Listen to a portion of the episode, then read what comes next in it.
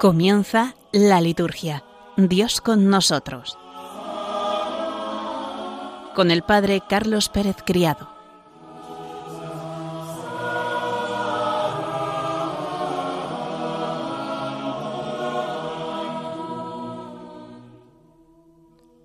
Buenas tardes, queridos oyentes de Radio María, y bienvenidos un lunes más a nuestro programa La Liturgia Dios con nosotros. Celebramos hoy con toda la Iglesia la memoria de un gran hombre, San Ignacio de Loyola, presbítero. Vamos a encomendar también en el programa de hoy, y os pido también, queridos oyentes, durante toda esta semana, esta gran peregrinación de los jóvenes cristianos de tantos lugares del mundo a la ciudad portuguesa de Lisboa, para encontrarnos allí con el Papa Francisco, con el sucesor de Pedro, para encontrarnos con el Señor resucitado que quiere salir a nuestro encuentro. Pedid por tantos que vamos a viajar en estos días a la ciudad de Lisboa para encontrarnos allí con el Señor. Vamos a ponernos en presencia de Dios para comenzar rezando en este programa en el cual vamos a tratar de las celebraciones litúrgicas de esta semana. Haremos un breve comentario a los números de la carta del Papa Francisco Desiderio Desideravi. Haremos después un comentario al icono de la transfiguración del Señor. Por último, veremos uno de los personajes, de los autores del movimiento litúrgico, don Bernard Capel. Acabaremos con un texto de la liturgia hispano-mozárabe y veremos los santos que celebraremos la próxima semana. Como decíamos, nos ponemos en presencia de Dios para comenzar nuestro programa en oración.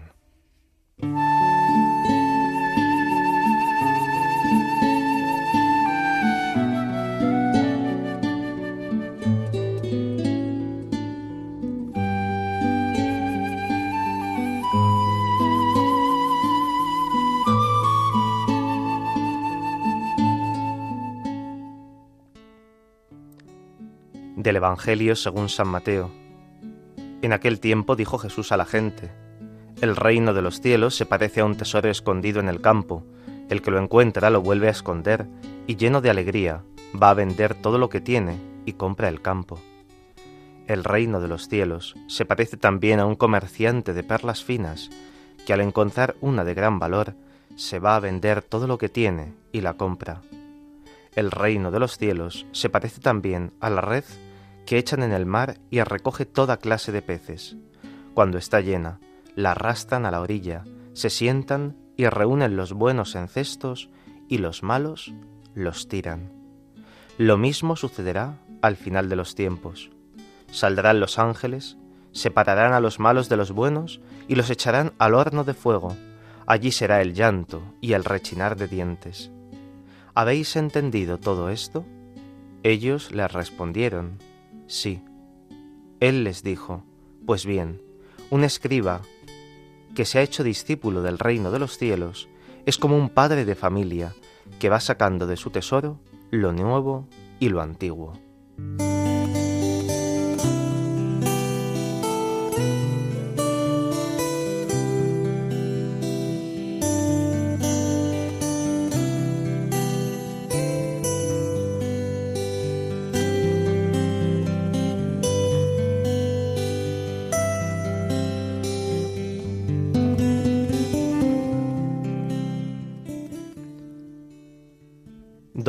De las tres parábolas del reino. Escuchamos la última parte del capítulo de las parábolas del reino. Hoy todavía otras parábolas gemelas, la del tesoro escondido que el agricultor encuentra en el campo y la de la perla fina de mucho precio, por la que el comerciante vende todo lo que tiene. En la sinopsis, el reino de Dios se identifica con la persona de Cristo. Él es el tesoro escondido y la perla de gran valor. El tesoro escondido es también la sabiduría de Dios. Es para los hombres un tesoro inagotable que sabe usar de ella, logra la amistad de Dios. En el mismo escrito se lee, ninguna piedra preciosa me pareció igual a ella, pues frente a ella todo el oro es como un puñado de arena, y la plata vale tanto como el barro. La amé más que a la salud y la belleza, la prefería a la luz del día, porque su brillo no se apaga. La sabiduría es Cristo, el don de su Espíritu Santo, pues en Él están encerradas todas las riquezas de la sabiduría y del conocimiento, escribe el apóstol Pablo. En este tesoro hay que poner el corazón. Tanto en el campo como el comerciante se arriesgan a perderlo todo, porque lo han encontrado en él. San Pablo manifestará aún más, a nada concedo valor cuando lo comparo con el bien supremo de conocer a Cristo Jesús, mi Señor. Por causa de Cristo lo he perdido todo, y todo lo considero basura a cambio de ganarlo a Él. Las tres parábolas ciertamente manifiestan una gran belleza teológica y espiritual, son dignas de una predicación positiva. El encuentro con Cristo es el don más grande que la persona puede recibir. Es encontrar la vida y la alegría más grandes. La fe es el don y la riqueza más grande. La Iglesia es la gran red que el divino pescador ha echado en el mar del mundo, que lo recoge todo y lo arrastra hacia sí, el reino de Dios.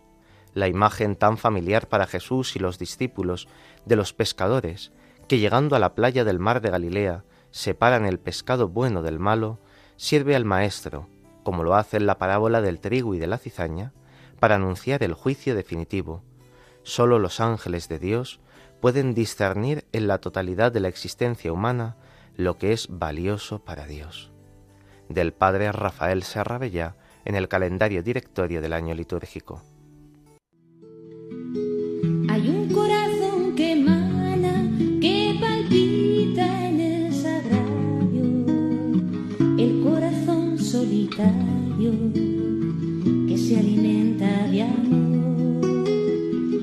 Es un corazón paciente, es un corazón amigo, el que habita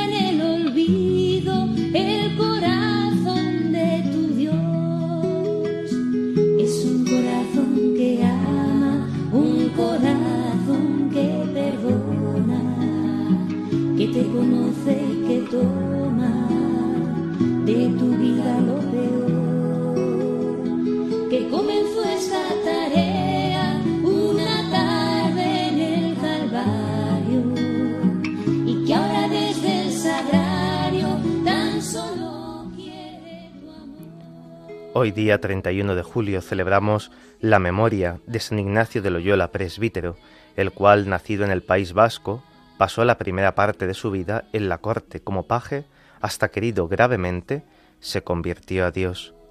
En el día de la Anunciación del Señor del año 1522, mientras en el monasterio de Montserrat cantaban la misa de la mañana, el caballero y soldado Ignacio de Loyola, que había velado toda la noche, depuso sus armas. Cuando salió de la basílica, cambió sus nobles vestidos por los de un pobre. Los monjes del monasterio declararon en el proceso de beatificación que aquel peregrino era un loco por Cristo. Era fruto de su conversión intensísima, después de haber sido herido en el sitio de Pamplona. En Azpeitia, en su casa natal, había reencontrado la gracia de la fe. Recuperado, residió en Manresa, donde recibió los dones del rapto en el espíritu y la eximia ilustración del cardoner.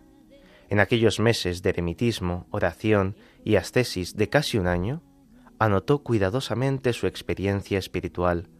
De estas notas y de aquel tiempo y lugar fundantes surgió más tarde el libro de los ejercicios espirituales. Emprende el camino en solitario, Barcelona, Salamanca, Alcalá de Henares, París, Jerusalén, Roma, pero en la escuela del discernimiento irá reuniendo compañeros que se convertirán en la compañía de Jesús.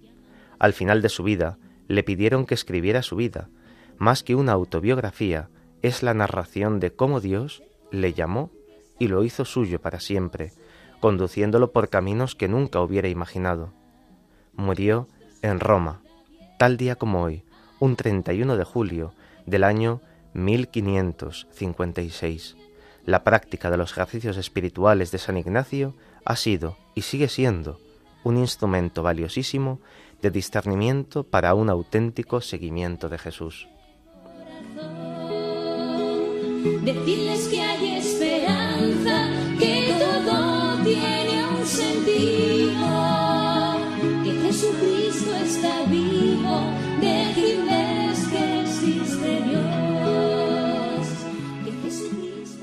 Mañana, día 1 de agosto, celebraremos la memoria de San Alfonso María de Ligorio, obispo y doctor de la Iglesia. que refulgió por su celo por las almas y por sus escritos, su palabra y su ejemplo. A fin de promover la vida cristiana en el pueblo, trabajó infatigablemente predicando y escribiendo, especialmente sobre la teología moral, disciplina en la que es considerado maestro, y tras muchos obstáculos, fundó la Congregación del Santísimo Redentor para evangelizar a la gente falta de formación. Elegido obispo de Santa Ágata de Igoti, se entregó de modo excepcional a este ministerio, que tuvo que dejar quince años después aquejado por graves enfermedades, y pasó el resto de su vida en Italia tras grandes sacrificios y dificultades.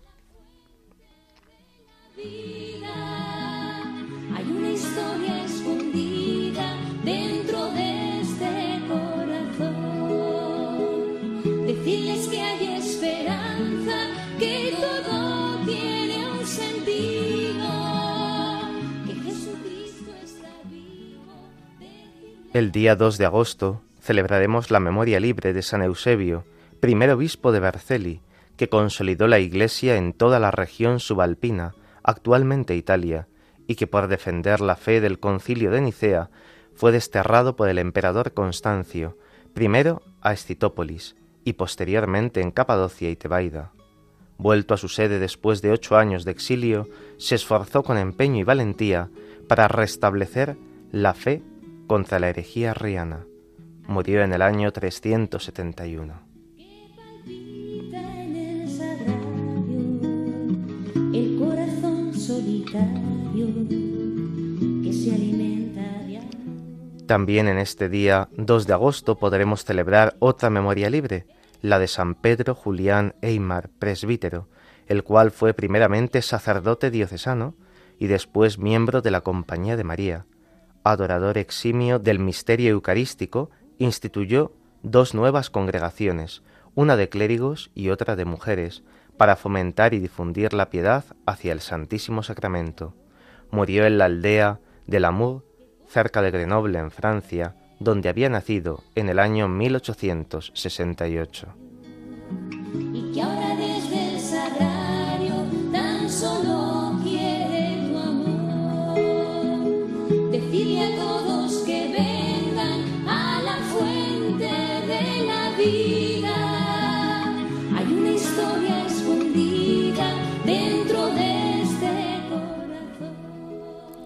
El viernes día 4 de agosto celebraremos la memoria obligatoria de San Juan María Vianney, presbítero. El día 8 de febrero de 1815 llegaba de noche, con frío, niebla y por caminos enlodazados, el nuevo cura párroco que tomaría posesión de la pedanía parroquial de Ars-sur-Formans, en Dombes, entonces de la gran archidiócesis de Lyon. Había nacido treinta y dos años antes en Dardilly debido a los tiempos convulsos de entonces, encontró dificultades para ser ordenado presbítero. Su nombre era Juan María Vianney. Estuvo en el pequeño pueblo durante cuarenta y un años, ejerció el sacerdocio en una vida de penitencia y estricta pobreza. Con el tiempo, logró cambiar el pueblo, que pasó de no amar mucho al buen Dios a ver surgir fervorosos cristianos. Ars ya no era Ars, decían renovó el templo, organizó la caridad para con los huérfanos, se dedicó a la catequesis de todos y a la atención de los enfermos, recibió dones del Espíritu Santo, el de discernimiento de espíritus y el de consejo, que manifestó en el ministerio de la confesión. Esto suscitó inexplicablemente una peregrinación de fieles de toda condición, pobres, ricos, clérigos, que acudían a Ars para recibir de él el sacramento de la misericordia. Los mayores prodigios fueron las conversiones. Hubo días en que estuvo hasta dieciocho horas en el confesionario. Al atardecer de su vida, exhausto de tanta dedicación a los demás, cuando ya casi no se le entendía, predicaba, Orad y amad, que en esto consiste la vida cristiana. No le faltaron las incomprensiones y las calumnias, en gran parte de sus mismos hermanos de ministerio. No podían comprender la atracción que ejercía su santidad, ya que le consideraban un iletrado y hombre de pocas luces. Murió la noche del 3 al 4 de agosto de 1859. Se le conoce como el santo cura de Ars. Es patrono de los sacerdotes diocesanos, que hoy se alegrarán con su memoria, pidiendo la intercesión y queriendo imitar sus virtudes sacerdotales. Los papas han elogiado su vida y la han propuesto como modelo. En el santo cura de Ars no hay lugar para la gloria humana. Toda su gloria es reflejo de la gloria de Dios. Decirle a todos que vengan a la fuente de la vida, que hay una historia escondida dentro de este corazón. Decirles que hay esperanza, que todo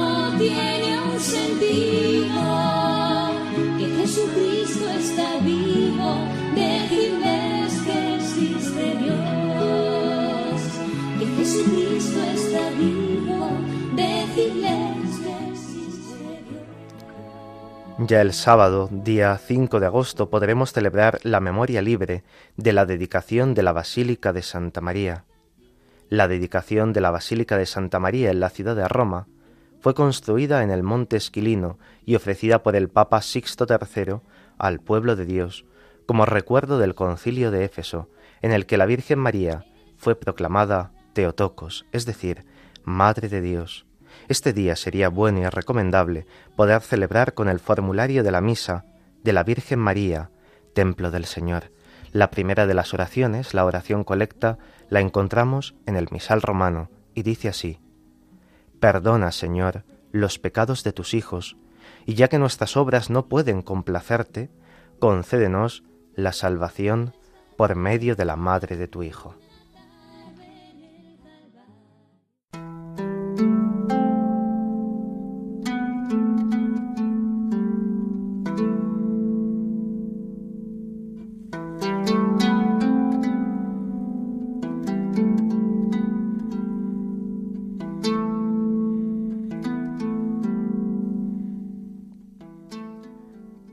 Vamos a proseguir con la lectura y el comentario de la carta apostólica Desiderio Desideravi sobre la formación litúrgica del pueblo de Dios. Estamos en el apartado dedicado a redescubrir cada día la belleza de la verdad de la celebración cristiana.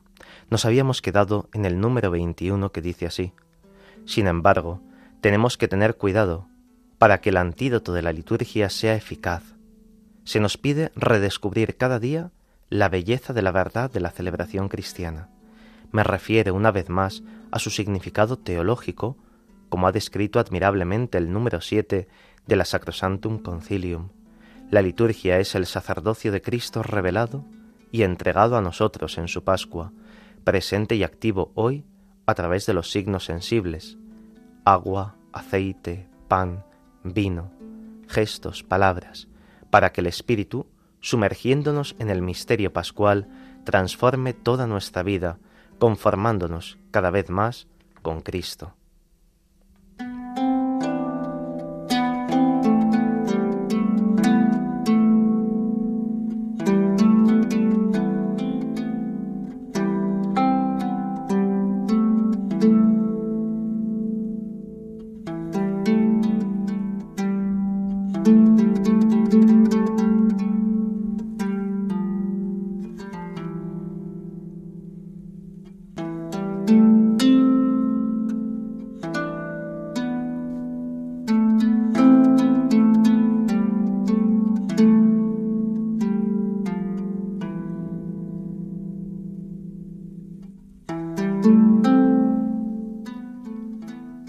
Papa Francisco nos decía que la liturgia es, por su propia naturaleza, el antídoto más eficaz contra estos venenos actuales del gnosticismo y del neopelagianismo, pero nos dice que para que el antídoto funcione, hemos de redescubrir cada día la belleza de la verdad de la celebración cristiana, la belleza de la celebración litúrgica. Hay que ir a su significado teológico más profundo para desde allí encontrar el significado de cada uno de los gestos, de cada uno de los ritos, de cada una de las acciones simbólicas y rituales que realizamos.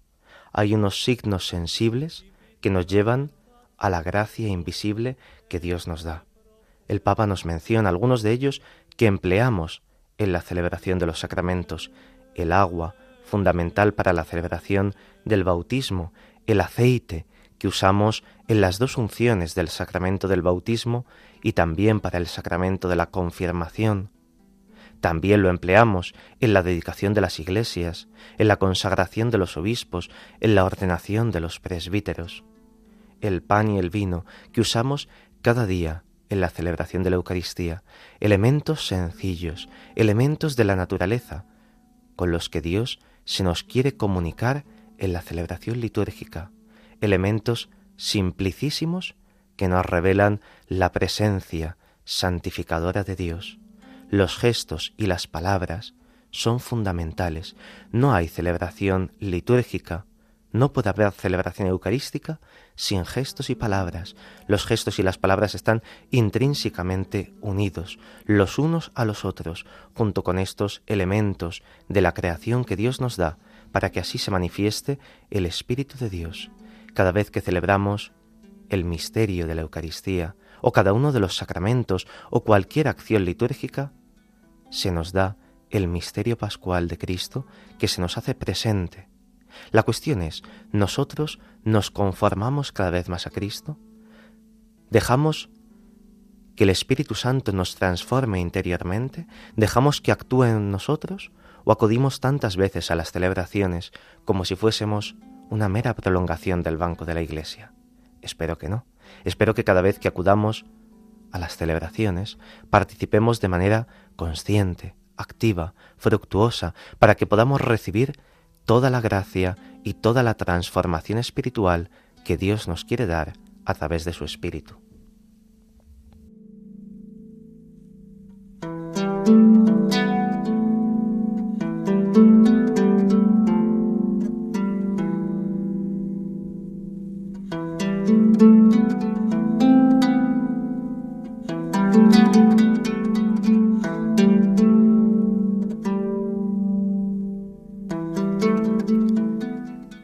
El número 22 dice así, el redescubrimiento continuo de la belleza de la liturgia no es la búsqueda de un esteticismo ritual que se complace solo en el cuidado de la formalidad exterior de un rito o se satisface con una escrupulosa observancia de las rúbricas. Evidentemente, esta afirmación no pretende avalar de ningún modo la actitud contraria, que confunde lo sencillo con una dejadez banal, lo esencial con la superficialidad ignorante, lo concreto de la acción ritual con un funcionalismo práctico exagerado.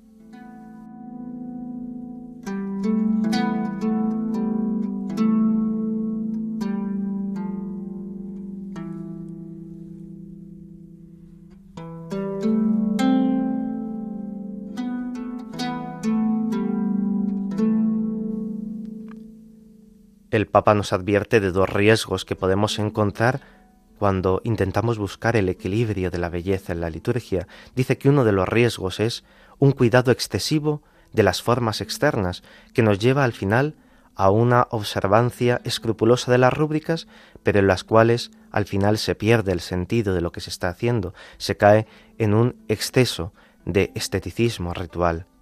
Pero por el contrario dice que hemos de tener cuidado para no caer justamente en la actitud contraria, en la cual se confunde lo sencillo con la dejadez banal, lo esencial con una superficialidad que llega a ser ignorante realmente de lo que se está haciendo. A veces tantas veces se quiere simplificar que se pierde el sentido de lo que se hace. Lo concreto de la acción ritual no ha de caer en un funcionalismo práctico de manera exagerada que destruye también su propio significado simbólico.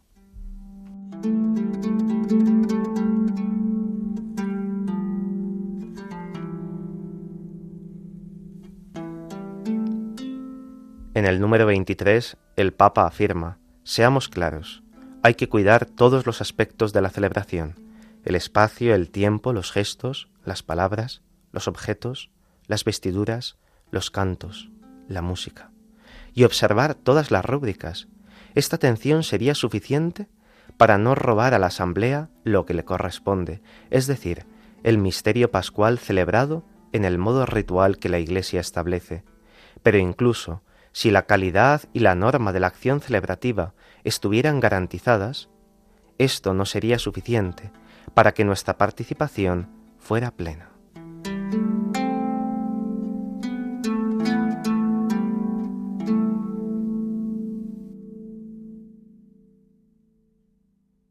Incipit lamentatio, Jeremie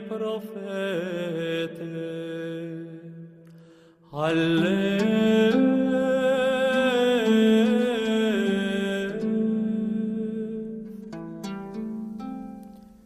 que estamos en el tiempo de verano, en el tiempo de descanso, podemos reflexionar con este elenco de cosas que nos dice el Papa Francisco, para que veamos si en nuestras comunidades cuidamos estas cosas cuando vamos a participar de las celebraciones litúrgicas.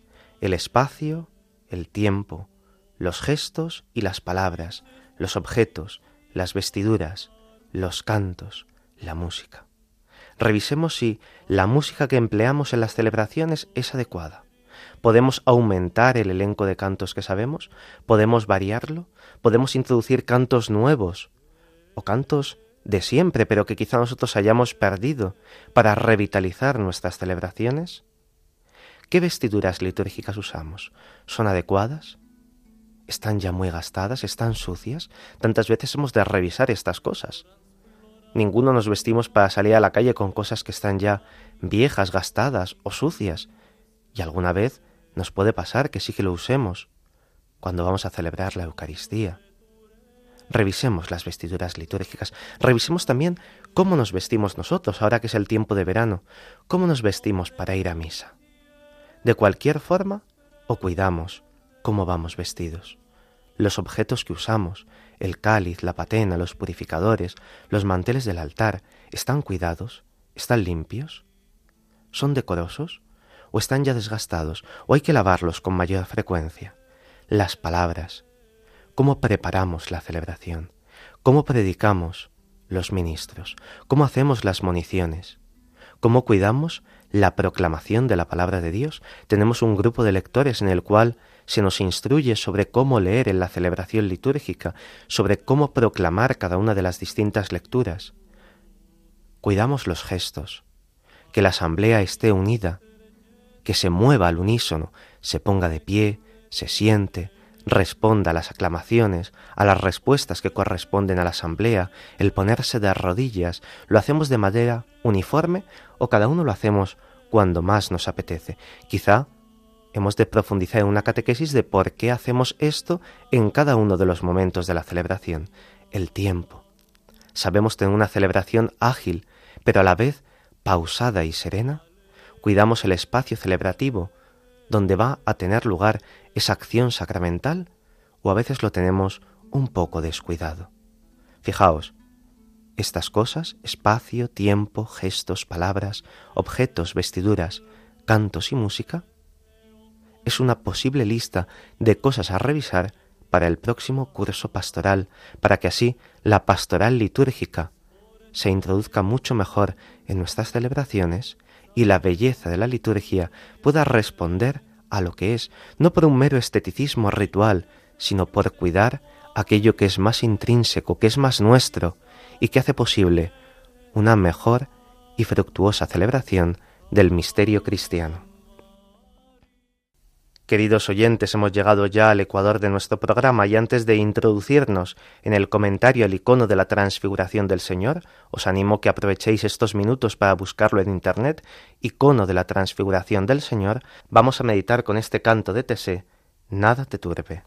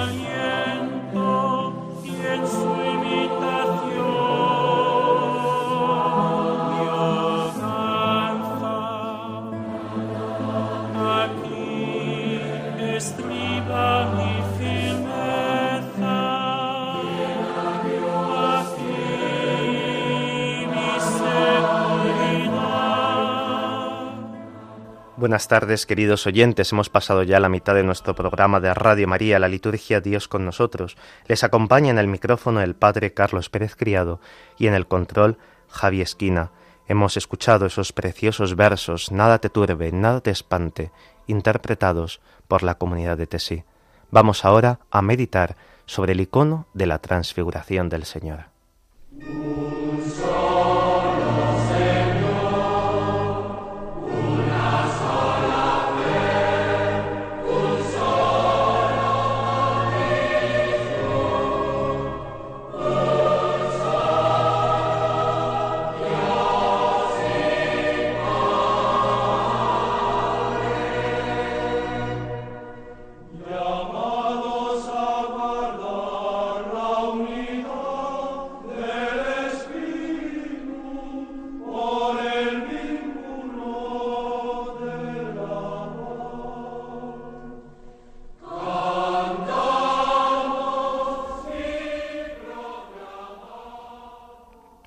Te has transfigurado en el monte, oh Cristo Dios, mostrando a tus discípulos tu gloria, según sus capacidades. Haz resplandecer sobre nosotros también tu luz, por las plegarias de la Madre de Dios, oh dador de luz, gloria a ti. Te has transfigurado en el monte, y tus discípulos han contemplado como han podido tu gloria, oh Cristo Jesús, para que cuando te vieran crucificado, pudieran creer voluntaria tu pasión y luego predicar al mundo que tú eres verdaderamente el esplendor del Padre. Estos textos de la liturgia bizantina nos introducen así en esta fiesta de la transfiguración del Señor que celebraremos el próximo domingo Dios mediante. Todo el misterio de Cristo, su revelación como Hijo de Dios y palabra definitiva del Padre, se nos ofrece en esta imagen de la transfiguración. Todo el misterio de la gloria de Cristo, que se revela en su oración, en comunión con el Padre, está expresado en esta imagen, y a la vez todo el misterio de pasión y de gloria, de muerte y de resurrección, está cantado con símbolos y colores en el icono. Pero es también la imagen del orante, del contemplativo, de aquel que Jesús invita, como hizo con los apóstoles, a subir a la montaña para orar con él. En el monte Tabor se revela la gloria de Cristo, de la que participan también los discípulos que oran como Él. Todo iconógrafo, después de haber recibido una consagración de sus manos para ejercitar en la Iglesia este sublime ministerio de ser pintor de la belleza y mensajero de la luz que revela la imagen, empieza su servicio pintando precisamente este icono, el de la transfiguración del Señor. Y esto por varias razones de las cuales ahora mismo no nos podemos detener, pero fijaos, este icono es como un reflejo luminoso y glorioso de Cristo. El iconógrafo tiene que plasmar, mediante colores y símbolos, una imagen interior contemplada por él en su propia oración, y porque tiene que comunicar a través de los iconos esos rayos refulgentes divinos que iluminaron a los apóstoles en oración. La Iglesia contempla este misterio de la transfiguración dos veces en el curso del año litúrgico. Lo hace en la fiesta oriental de la transfiguración del Señor, que recuerda por su fecha, el 6 de agosto, la dedicación de una antigua basílica cristiana en la cima del monte Tabor, y vuelve cada año sus ojos al transfigurado del Tabor al principio de la cuaresma. ¿Recordáis qué domingo? El segundo domingo de cuaresma siempre se proclama el Evangelio de la Transfiguración según uno de los Evangelios sinópticos colocado en ese momento del año litúrgico, en el camino hacia la Pascua de Jesús, después del Domingo de las Tentaciones, se nos presenta el reverso de la medalla, es decir, la glorificación ya anunciada y antificada, contemplar al que después miraremos desfigurado en la cruz por nuestra salvación. La imagen del icono nos ofrece con fidelidad plástica la narración del Evangelio de la Transfiguración, concentrando nuestra atención en una visión que es total y a la vez dinámica. Se trata de una imagen antigua que tiene una de sus primeras obras maestras en una hermosa representación en el antiguo mosaico del monasterio de Santa Catalina en el Sinaí.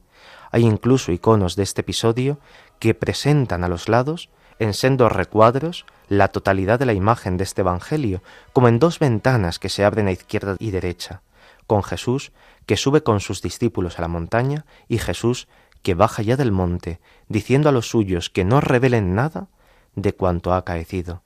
Pero generalmente todo se concentra en el episodio que este misterio desvela ante nuestros ojos, poniendo así de relieve los protagonistas del encuentro y los dos espacios que aparecen juntarse, el espacio del cielo y el de la tierra. En lo alto está Jesús, resplandeciente de gloria, junto con Moisés y Elías, que hablan con él en una actitud, fijaos, de adoración. En la parte de abajo están los apóstoles, con un sentido de terror por lo que pasa, pero también partícipes de salud que los ciega. Hay como una separación entre cielo y tierra, que en realidad no es del todo verdadera. Cristo está en la tierra, pero el tabor es ya una anticipación de la gloria. Podemos fijar nuestra mirada en cada uno de los elementos de esta imagen, tratando de identificarlos con la simple mirada del corazón. La figura central es la de Cristo, está en lo alto y nos mira, como si quisiera revelarnos a cada uno su gloria de Hijo de Dios. Está en una actitud de bendición, porque Él es siempre la benevolencia del Padre hacia la humanidad. Aureolado, de gloria en su cabeza, se manifiesta como el Hijo del Padre, el viviente, el que es en una vida que es amor y luz, en un ser que es revelación del Padre y del Espíritu. Sus vestiduras blancas quieren expresar que es la fuente de la luz, Dios de Dios y luz de luz, como recitamos en el credo. Es esa blanca vestidura esplendorosa la que Marcos describe con admiración. Está situado en un círculo de luz que significa la gloria, la divinidad, el infinito. Cristo es Dios. Es como un sol que lo ilumina todo con su luz. Él es nuestra luz y nuestro sol, con títulos bíblicos que se aplican desde la antigüedad a Jesucristo, pero no es una divinidad amorfa o impersonal. Él es el Salvador de los hombres, verdadero hombre, con una mirada, fijaos, de misericordia, que irradia un gran amor salvador hacia todos.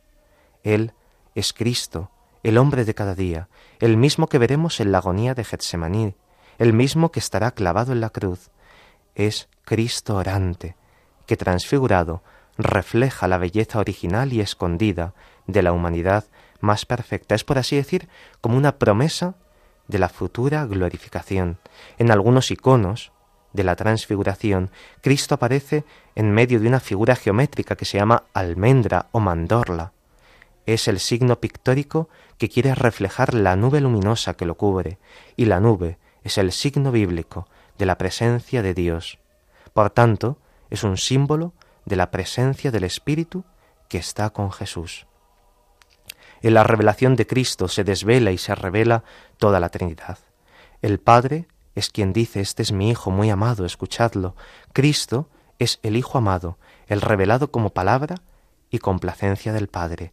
El Espíritu es la nube que indica la gloria y la presencia sobre el Hijo amado, como en la encarnación, cuando cubre con su sombra, como una nube, a María.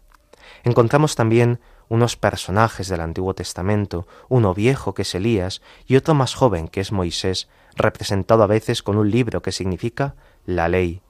Su presencia se justifica por varias razones. De Jesús dan testimonio la ley, es decir, Moisés, y los profetas Elías.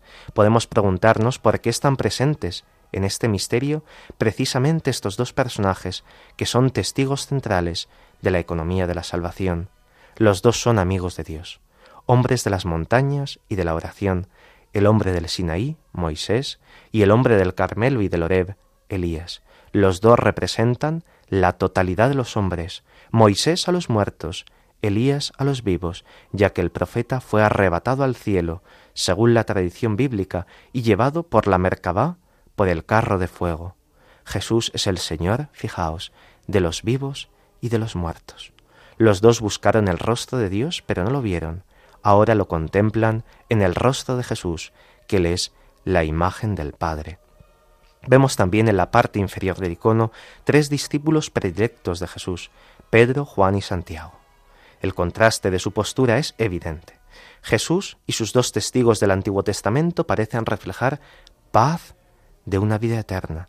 Los discípulos, sin embargo, aparecen aterrados por la glorificación del Señor, echados por tierra en postura de terror sagrado.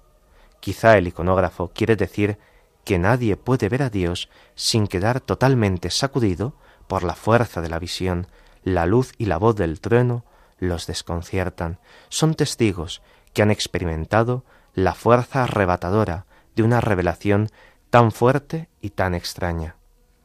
Pedro, vuelto hacia Jesús, todavía tiene ánimo para decir algo. Hagamos tres tiendas. Parece que quiere que este instante quede eternizado en un gozo sin fin. Juan es el más joven, el testigo del Verbo, parece lanzado por una fuerza vigorosa, parece que quiere huir y tropieza. Se cubre el rostro ante el esplendor de una luz que parece cegar más que la del mismo sol. Santiago, también por tierra, se cubre el rostro, incapaz de contemplar la gloria de su Maestro cara a cara. Los tres están llenos de gloria, son testigos de la gloria y de la divinidad de Jesús, como serán testigos lejanos de la agonía de Jesús, de su verdadera humanidad, sujeta a los temores de la muerte en Getsemaní. La transfiguración es, por tanto, una anticipación gloriosa de la resurrección de Cristo. El Padre está con él, con él está el Espíritu, nadie podrá atentar contra el Hijo amado. Si acepta la pasión, la acepta voluntariamente. La carne de Cristo está ya invadida por la divinidad, por la fuerza del Espíritu. Por un momento se revela esta gloria antes de que el transfigurado se convierta en el desfigurado, antes de que la belleza aparezca crucificada en aquel que no tiene ninguna hermosura, ante quien se vuelve el rostro, como dicen los cánticos del siervo de Yahvé, del profeta Isaías. Por eso este icono de la transfiguración del Señor es tan importante. Esta revelación del monte Tabor nos revela ya esa otra presencia de Cristo, esa otra revelación de Cristo en otro monte, en el monte Calvario. La oración ante este icono nos ayuda a rehacer el camino de Jesús con sus discípulos y establece como un itinerario obligado de toda fuerte experiencia contemplativa en estos siete momentos. Subir con Jesús a la santa montaña de la oración con los discípulos, estar con Cristo en oración, en su presencia y compañía, Él nos presenta al Padre, mirar a los protagonistas del encuentro para entrar en la comunión de los santos del Antiguo y del Nuevo Testamento, escuchar las palabras de aquel que es la palabra del Padre, en quien todo lo ha dicho y sigue diciendo, contemplar el rostro del Señor de la Gloria, permanecer con Jesús solo, y por último, bajar con Jesús de la montaña a proseguir día tras día y momento tras momento el camino de la voluntad del Padre. Alabad, siervos de Dios. Aleluya. Alabad el nombre de Dios. Aleluya. Bendecid el nombre de Dios.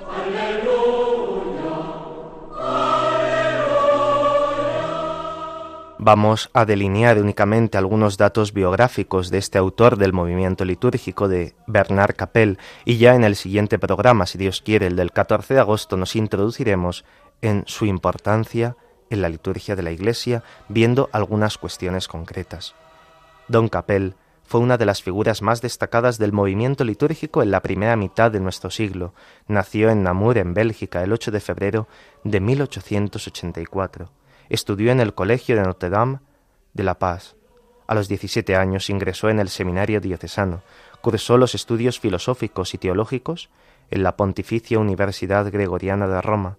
Después de su ordenación sacerdotal, estudió en el Pontificio Instituto Bíblico.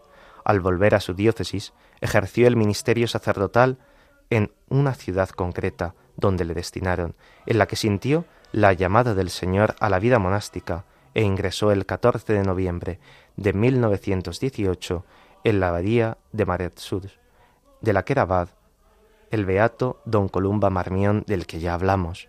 Después de su profesión monástica, ejerció el profesorado en la abadía de Montcesar, cerca de Lobaina. Fue elegido abad de ese monasterio en 1928 y el 25 de febrero de ese año recibió la bendición abacial, simultaneó ese cargo con sus clases en la misma Universidad de Lovaina, de la que fue también maestro de conferencias. Entre otros temas, explicó liturgia y fue director de la revista Las cuestiones litúrgicas y parroquiales. También fue profesor en el Instituto Superior de Liturgia de París y miembro de la Comisión Litúrgica Preparatoria del Concilio Vaticano II. En 1955 se recogieron los principales trabajos suyos en un volumen publicado en el Centro Litúrgico de Montcesar, como homenaje en sus 50 años de sacerdocio. Fue un gran monje de intensa oración y profunda vida interior, no menos que por su gran cultura en las ciencias eclesiásticas, sobre todo en la liturgia. Murió el 19 de octubre de 1961 a causa de una congestión cerebral.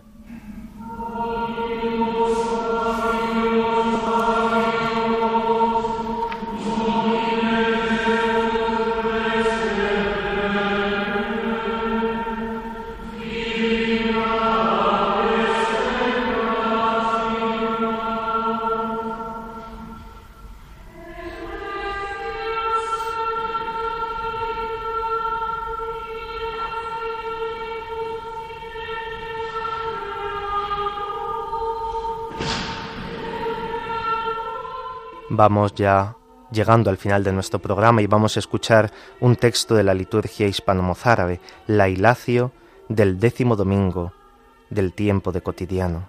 Dice así, es digno y justo, Padre Todopoderoso, que te demos gracias por Jesucristo tu Hijo nuestro Señor, verdadero y eterno pontífice y único sacerdote, sin mancha de pecado, con cuya sangre, purificando los corazones de todos, te inmolamos la hostia propiciatoria, no sólo por los pecados del pueblo, sino también por nuestras ofensas, a fin de que todo pecado, cometido por la fragilidad de la carne, quede absuelto por el sumo pontífice, que intercede por nosotros, al que merecidamente todos los ángeles no cesan de aclamar, diciendo, Santo, Santo, Santo.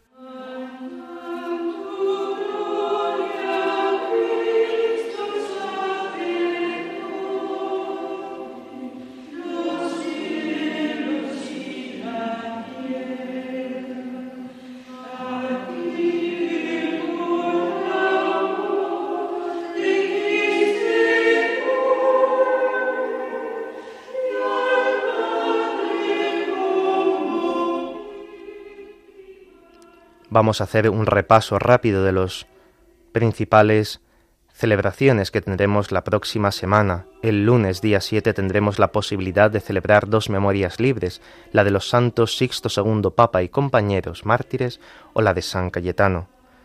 Los santos Sixto II Papa y compañeros mártires. El Papa San Sixto II, mientras celebraba los sagrados misterios y enseñaba a los fieles los mandatos del Señor, por orden del emperador Valeriano, fue inesperadamente detenido por los soldados y decapitado de inmediato el día 6 de agosto.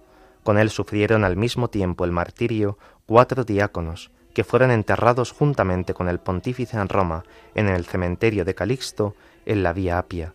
El mismo día también podremos celebrar la memoria de San Cayetano de Tiene, presbítero que en Nápoles, en la región italiana de Campaña, se entregó a pías obras de caridad, especialmente en favor de los enfermos incurables. Promovió asociaciones para la formación religiosa de los laicos e instituyó los clérigos regulares para la renovación de la Iglesia, recomendando a sus discípulos el deber de observar la primitiva forma de vida apostólica.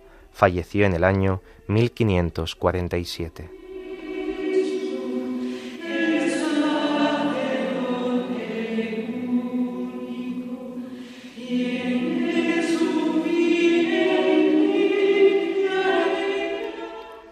El día 8 celebraremos con toda la Iglesia la memoria de Santo Domingo de Guzmán, presbítero, que siendo canónigo de Osma, se hizo humilde ministro de la predicación en los países agitados por la herejía albigense y vivió en voluntaria pobreza, hablando siempre con Dios o acerca de Dios.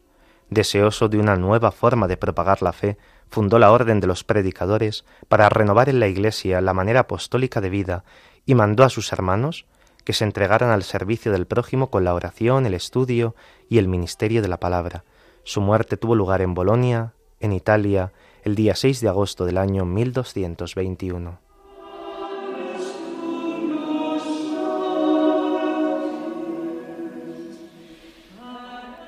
El 9 de agosto celebraremos la fiesta de Santa Teresa Benedicta de la Cruz, Virgen y Mártir, patrona de Europa, de la Orden de las Carmelitas Descalzas y mártir de la cual, nacida y educada en la religión judía, después de haber enseñado filosofía durante algunos años entre grandes dificultades, recibió por el bautismo la nueva vida en Cristo, prosiguiéndola bajo el velo de las vírgenes consagradas, hasta que en el tiempo de un régimen hostil a la dignidad del hombre y de la fe, fue encarcelada lejos de su patria, y en el campo de exterminio de Auschwitz, cercano a Cracovia, en Polonia, murió en la cámara de gas en el año 1942.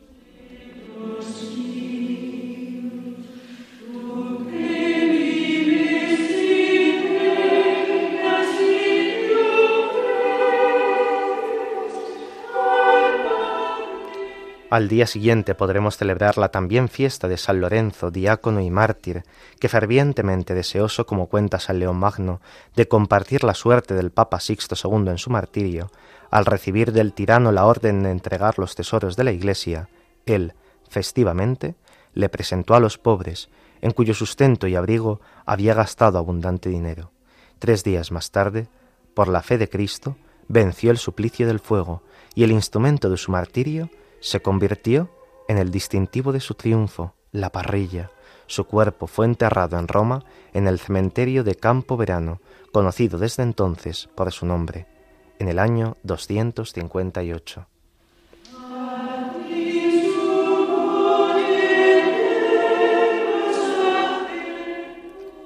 El 11 de agosto celebraremos la memoria obligatoria de Santa Clara Virgen, que como primer ejemplo de las damas pobres de la Orden de los Hermanos Menores, siguió a San Francisco, llevando en Asís, en la región italiana de Umbría, una vida austera, pero rica en obras de caridad y de piedad, insigne amante de la pobreza, no consintió ser apartado de la misma, ni siquiera en la más extrema indigencia y en la enfermedad, falleciendo en el año 1253.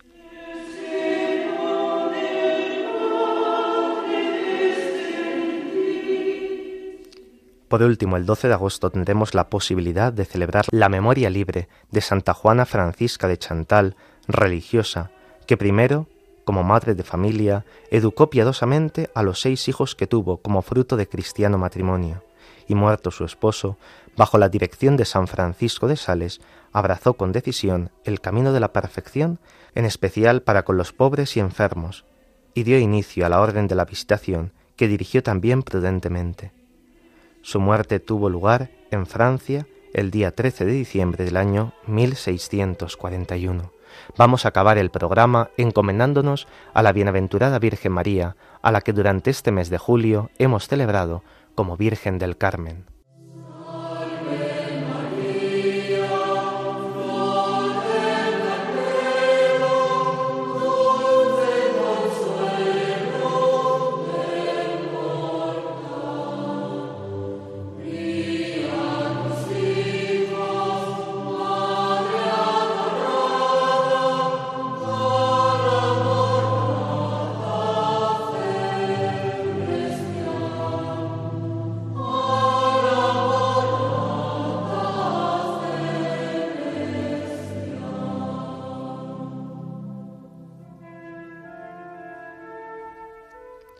Hemos llegado ya al final de nuestro programa, queridos oyentes, en el cual les ha acompañado en el micrófono el padre Carlos Pérez Criado y en el control Javi Esquina, en el que agradecemos mucho su silencioso servicio también en estos meses veraniegos.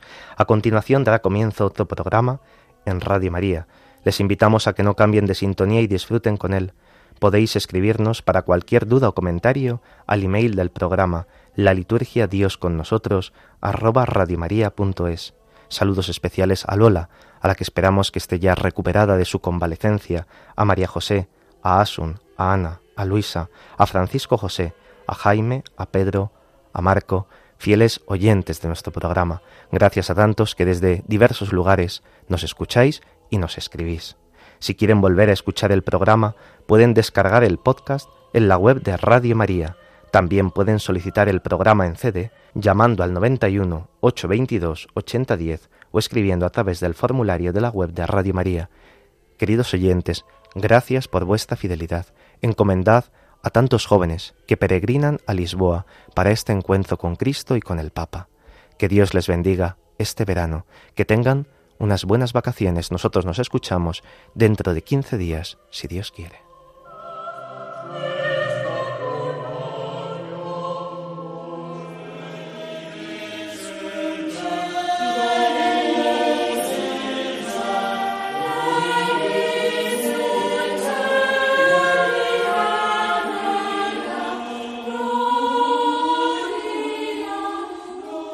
Así concluye la liturgia. Dios con nosotros, con el Padre Carlos Pérez Criado.